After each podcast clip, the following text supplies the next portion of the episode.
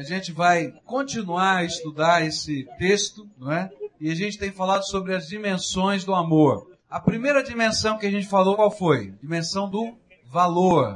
Não foi isso? O valor do amor. E nós vimos que tem três coisas que esse texto nos apresenta como motivação a entender que o amor é algo valiosíssimo. Eu quero passar para uma outra dimensão, que é a dimensão agora do sentido do amor.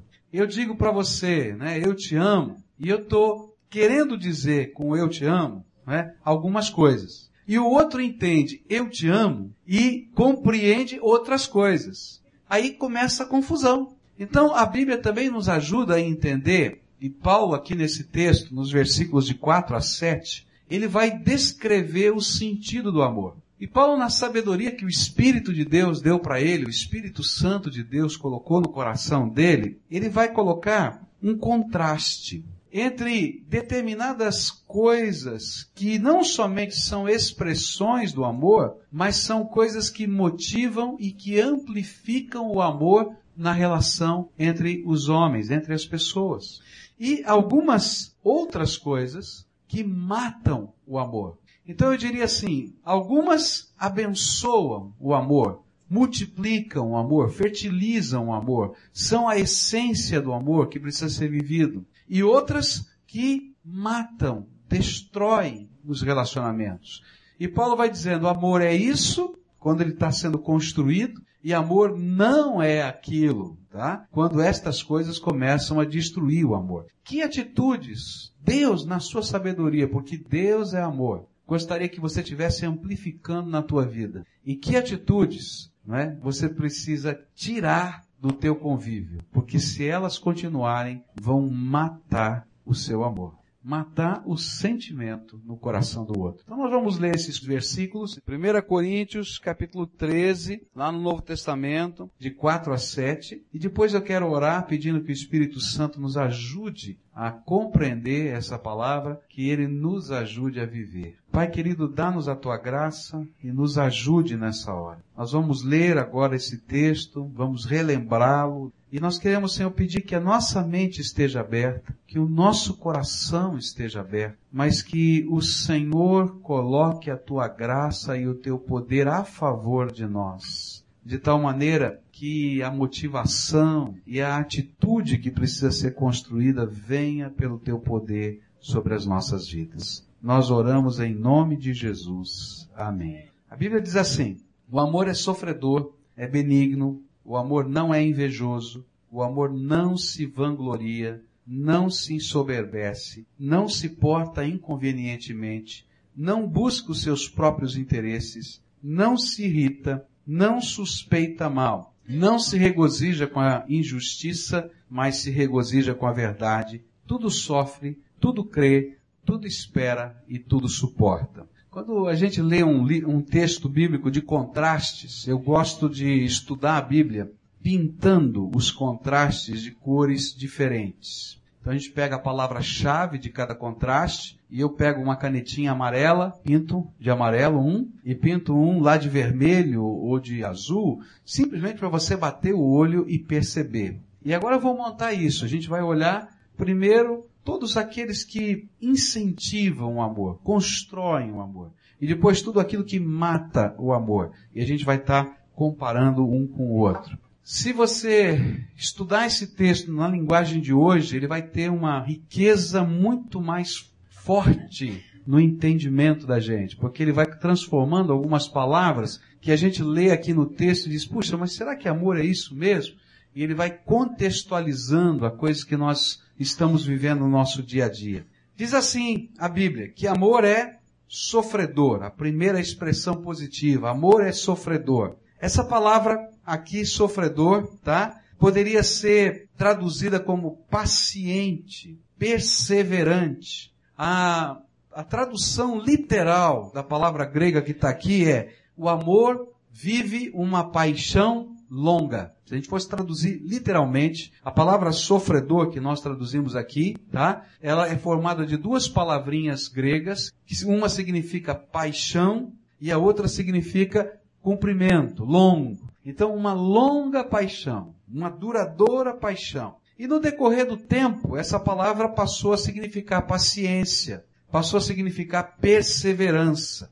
E o que a Bíblia está tentando dizer para a gente é que o amor verdadeiro, ele é uma atitude de perseverantemente investir a nossa vida na vida do outro. É aquela pessoa que não desiste, que não se conforma em deixar do jeito que está, mas ele quer que cresça o relacionamento e que está disposto a pagar o preço desse crescimento, a investir um pouco mais. E o objetivo é que nesse investimento ele esteja soerguendo, levantando a pessoa amada. Por isso, ele torna-se uma pessoa que demora a irar-se e demora em desejar vingança ou expressar punição. Ele está dando mais um passo e quer investir de novo. Amor, no sentido da Bíblia, é uma verdadeira consagração da nossa vida a alguém especial. Nós consagramos a nossa vida aos sonhos de alguém, aos medos de alguém, aos valores de alguém, ao coração de alguém. Por isso, o amor precisa ser um investimento constante, perseverante, por toda a vida. É interessante que nós entendemos muito bem esse sentido do amor quando a gente olha para os filhos. Mas nem sempre a gente tem a mesma tolerância que tem com os filhos, com o esposo e com a esposa. Agora, por que será que é mais fácil para a gente entender isso quando a gente olha para um filho? Quando na verdade a gente devia entender que a família não, é, não são só os filhos, mas a esposa e o esposo é o princípio dessa família. E que esse mesmo sentimento que nos é natural para com os filhos, de não desistir deles, de jeito nenhum, é o que deveria estar no nosso coração pela pessoa que nós decidimos constituir uma família. Nós vamos enfrentar, nós vamos atravessar, nós vamos construir. Eu vou investir a minha vida em você. Agora, quando a gente começa a viver esse tipo de sentimento, queridos, a gente constrói. A gente constrói família, a gente constrói vida, a gente constrói relacionamentos. Eu não vou dizer que é barato, e nem vou dizer para você que é fácil, e nem vou dizer para você que é instantâneo, porque a vida já mostrou para você que não é. Mas vale a pena, gente. Vale a pena. Agora, se é assim, por que que às vezes a gente não investe? E aí a gente vai ter um, uma contrapartida naquilo que o amor não é e eu vou falar daqui a pouco. Uma das razões porque é tão difícil amar dessa maneira é porque muitos de nós vivemos um amor egoísta, interesseiro. O que é que o outro pode fazer por mim, não tanto o que eu posso fazer por você. E nesse contexto, quando a gente olhar, a gente vai descobrir que o amor desse tipo, que só pensa nos seus próprios interesses, na verdade não é amor. E esse sentimento e essa atitude mata o amor. Mas vamos voltar para as coisas positivas. Segundo, Aqui ele vai dizer que o amor é benigno, tá? A palavra que está aqui, não é? É que o amor gera um prazer gostoso dentro de nós de expressar bondade, graça, ternura para com a pessoa amada. Então a gente tem prazer, não é pesado. Não é pesado. A gente expressa, a gente trabalha, a gente acarinha, a gente levanta, a gente faz. E aí existem os costumes que se tornam fortes dentro do contexto da família e que os outros dizem, Ih, você faz isso, Ih, você faz aquilo. Mas para aquela pessoa não é pesado isso ou aquilo, porque é uma maneira gostosa de expressar carinho, de expressar bondade, de expressar ternura. Então eu diria que o amor gera em nós um prazer de demonstrar bondade. A gente tem dificuldade de demonstrar bondade com quem a gente não ama, não é? Aquele cara não. Ah, não. ih, não quero nem ver. Né? Uh, mas aquele cara é tão jóia. Não, vamos fazer, vamos ajudar. Não é assim na vida? Não é? Agora imagina com a pessoa que você ama. A gente tem um prazer diferenciado de expressar bondade. E cada vez que eu invisto bondade, eu estou incentivando o afeto. Eu estou multiplicando o afeto. Terceira coisa que o texto bíblico vai dizer, se, se regozija, no verso 6, com a verdade. O amor tem um prazer em compartilhar a verdade com o outro. O amor verdadeiro, ele é motivado e ele é incentivado pela transparência. O que, que é compartilhar a verdade? A gente compartilha as fraquezas da gente.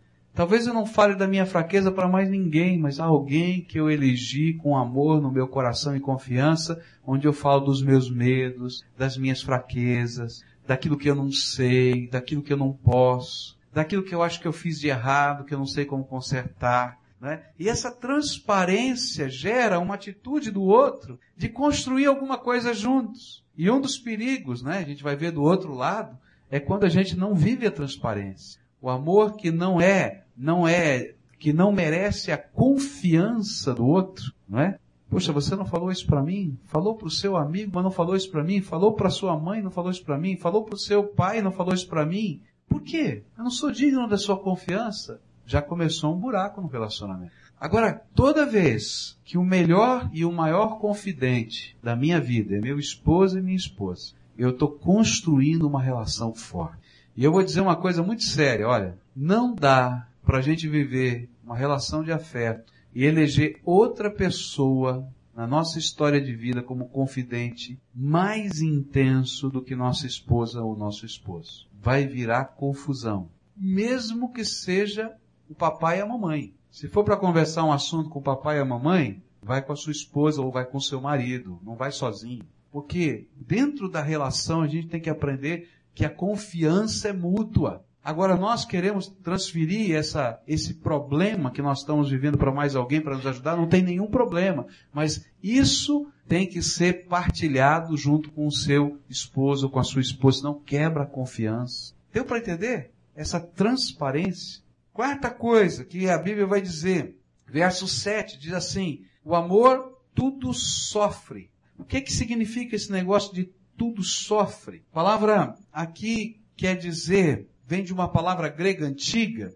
que significava telhado. Então, lá na origem dessa palavra, que Paulo usou aqui como tudo sofre, esse sofrimento, ela vem de uma palavra antiga grega que significava telhado. É a ideia de que o amor tem a capacidade de cobrir, de proteger, de suportar as pressões, as intempéries a favor do outro de ser um anteparo de proteção. E a ideia é de que o amor passa a ser um ato sacrificial de entrega da nossa vida. O outro vale a minha vida. Quando a Bíblia fala sobre esse tipo de amor tão forte, tão intenso, ele diz assim: maridos, amem a sua esposa, da mesma maneira como Jesus amou a igreja, que deu a sua vida por ela. E às vezes hoje a gente não está entendendo muito o que significa, mas quando a gente volta lá na história, a gente vai descobrir qual era o papel do homem. O papel do homem lá na história, lá na tribo, lá atrás, era ser o protetor da sua família. Mais do que ele ir para o campo produzir comida, ele tinha que proteger a família das intempéries, ele tinha que construir a casa. Mais do que produzir comida, ele tinha que sair para caçar mais do que produzir comida, ele tinha que defender a sua prole, a sua esposa, dos ataques dos predadores. Mais do que isso, ele tinha que colocar a sua vida diante dos inimigos que vinham atacar, roubar, matar, destruir. Se fosse preciso, ele morria pela sua família. E é disso que Paulo está falando. O amor é um negócio tão sério, tão sério, que se tiver uma situação de crise e alguém tiver que morrer na tua casa, não vai ser a tua mulher nem teus filhos, é você que morre, marido. Porque você tem que colocar a tua vida como anteparo. Mas de outro lado, Paulo não está falando só para os homens. Ele está falando que existem aspectos da vida em que são diferentes. Eu não estou falando de lutar, de brigar, de defender, mas que pedem um amor sacrificial. Se for preciso colocar a minha vida a favor daquela pessoa que eu amo, eu estou disposto a colocar a minha vida. Agora, quem é que segura uma relação dessa? Quem é que destrói uma relação dessa, gente? E a Bíblia é muito forte em dizer isso. Esse é o tipo de amor que tem que existir entre nós. Um amor que persevera, um amor que não desiste, um amor que se consagra, um amor que se coloca como anteparo, como proteção, que abraça, que é esse ato sacrificial. Verso 7 ainda diz, tudo crê. É a ideia que o texto dá é que o amor tem uma propensão em acreditar e ter fé no outro. A palavra que está lá é a mesma que a gente traduz por fé. Então é a ideia de que, olha, eu não preciso de documento. Se você falou, para mim é suficiente. Você é tão caro para mim, tão especial para mim, que você vale a minha confiança. É nesse aspecto. O amor tem prazer em acreditar na pessoa amada. Verso 7 ainda, tudo espera, A palavra que está aqui na língua grega é a mesma que vem a esperança para nós. O amor nos ajuda a ver o lado brilhante da vida. Ele não só enxerga desgraça, mas ele enxerga a possibilidade da gente juntos. Então você chega para ela e diz assim, olha, nós vamos casar, tá? Só que tá curta a grana. Nós vamos ter que morar no fundo do quintal de uma casa, tá? Vai ser complicado. A casinha do fundo do quintal é ruim, que dói. E ela dá um sorriso, vai se diz assim, é a nossa casa. E aí ela vai lá ajudar a transformar aquela casa feia que dói uma coisa bonita. Por quê? Porque a gente não enxerga as coisas escuras, a gente enxerga o que a gente pode construir juntos. Olha, nós vamos passar um momento difícil, a grana está curta, nós vamos ter que cortar um monte de coisa, eu não sei como é que a gente vai conseguir. E ela diz, puxa, está difícil, está pesado. Não, mas nós vamos conseguir, nós vamos passar por essa. Nós já passamos ontem, já passamos tal dia, vamos lá e, e arregaça as mangas e faz. Você fica sem graça, sem jeito, diz, como é que eu vou fazer? Mas ela não está enxergando só desgraça, ela está enxergando junto com você a possibilidade do que a gente vai construir na frente. Aí você chega para ela e diz assim: Olha, não sei se a gente vai conseguir. Nós vamos conseguir. E vice-versa. Às vezes a mulher está cheia de angústia no coração, está insegura, está amedrontada, e chega o marido e diz, não, vai dar certo, nós vamos fazer junto, eu vou te ajudar, nós vamos conseguir, e a gente vai. Por quê? Porque o amor tem prazer em enxergar não somente a desgraceira que tem na nossa vida, mas enxergar as possibilidades além das lutas e das dificuldades que vamos enfrentar pela vida. Esse é o tipo de atitude que provém do amor e que incentiva o amor. E que transforma a gente. O amor tem poder de nos transformar. Um não tem poder de transformar o outro, mas o amor tem poder de incentivar o crescimento na vida do outro. E isso é transformação. A palavra de Deus diz que, verso 7, tudo suporta. Tem gente que não gosta dessa expressão, tudo suporta. É a ideia, essa palavra é uma ideia muito forte, é a ideia de permanecer, de sobreviver. E a figura nos textos antigos gregos é a figura do soldado que não se rende e que mantém a sua posição, não importando a pressão que ele está sofrendo. Então você pega os textos antigos lá, é, dos clássicos gregos, essa palavra é usada para representar o soldado. Está lá, nós estamos lá, vamos enfrentar. Está difícil, mas vamos atravessar. A ideia que a Bíblia nos dá é que o amor tem que ser um alicerce e que mesmo que tudo tenha caído e escombros existam por cima, se eu mover os escombros, eu vou encontrar o alicerce onde eu vou poder construir a minha casa novamente. Essa é a figura que Deus nos dá através de Paulo de atitudes que representam amor e de atitudes que constroem e multiplicam o amor na nossa vida. Mas Paulo vai colocar agora um contraste. E ele vai dizer assim, agora tem algumas atitudes que quando entram no relacionamento marido-mulher, matam o amor. Então agora presta atenção nessas atitudes, porque se elas estiverem acontecendo na sua vida conjugal, significa que os alicerces do seu casamento estão sendo minados. Primeira atitude que mata o amor, a Bíblia vai colocar com a expressão inveja.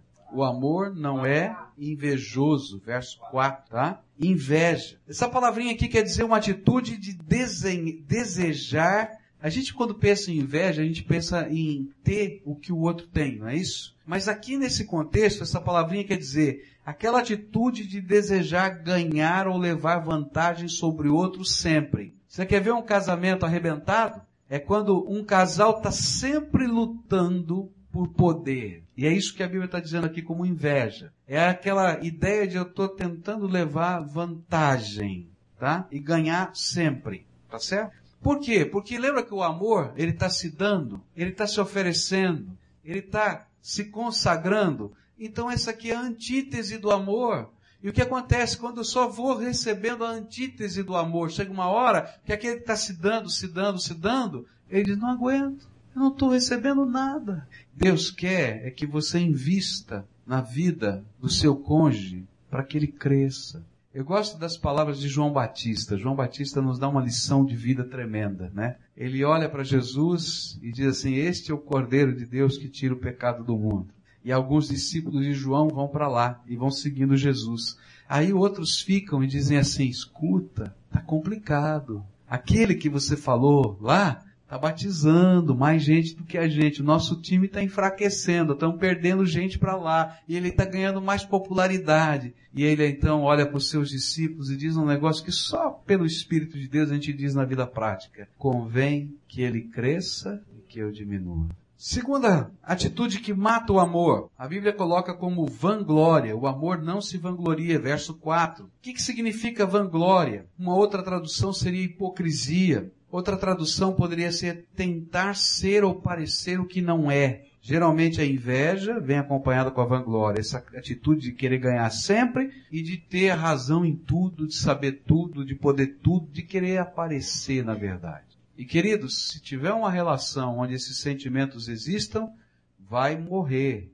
O amor vai morrer. Terceira coisa que mata o amor, arrogância. A arrogância mata o amor. Pessoa que está lá, nariz empinado, olhando para o seu esposo, para sua esposa, como se estivesse em cima não é, do pedestal e o outro é lixo. Como é que eu posso ter uma relação de igual, de confiança, de afeto, de carinho, de investimento dessa maneira? Vai matar o amor. Agora, isso mata o amor dentro do relacionamento afetivo, dentro do relacionamento afetivo marido e mulher, e mata o amor destrói o amor no relacionamento pai e filho, querido.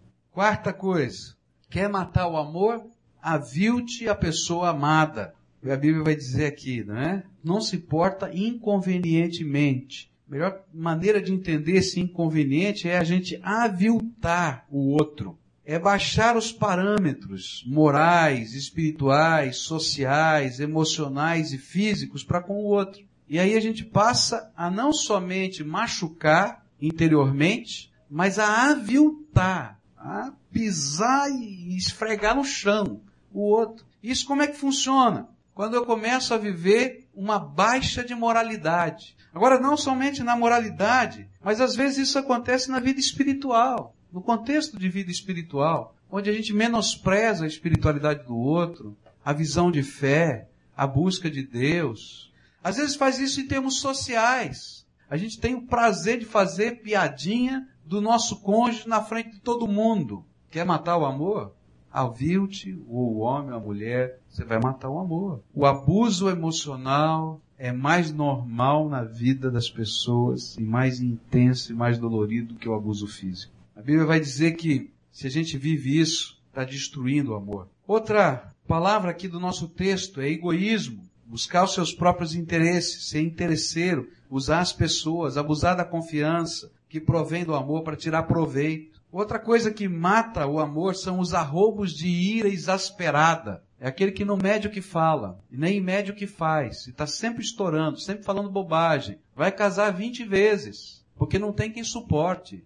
Outra coisa que mata o amor, e que é o inverso do amor, porque se o amor é aquela capacidade de ter prazer em acreditar no outro, em ter fé no outro, a Bíblia vai dizer que aquilo que mata o amor é quando eu suponho o mal que o outro está fazendo. É ter aquele tipo de mentalidade que sempre imagina que o outro está fazendo uma coisa errada ou está fazendo mal. O que a Bíblia vai dizer é que nós temos que investir no fortalecimento do amor e não permitir que ele seja minado pelo que pode destruí-lo. Quando a gente olha para esse texto e a gente começa a entender o que ele significa, a gente vai perceber que existem atitudes que a gente tem que multiplicar, incentivar e construir. Mas, queridos, tem algumas atitudes que a gente tem que tirar da nossa vida. E se a gente não consegue tirar da nossa vida, a gente tem que procurar ajuda. Algumas situações necessitam de ajuda médica.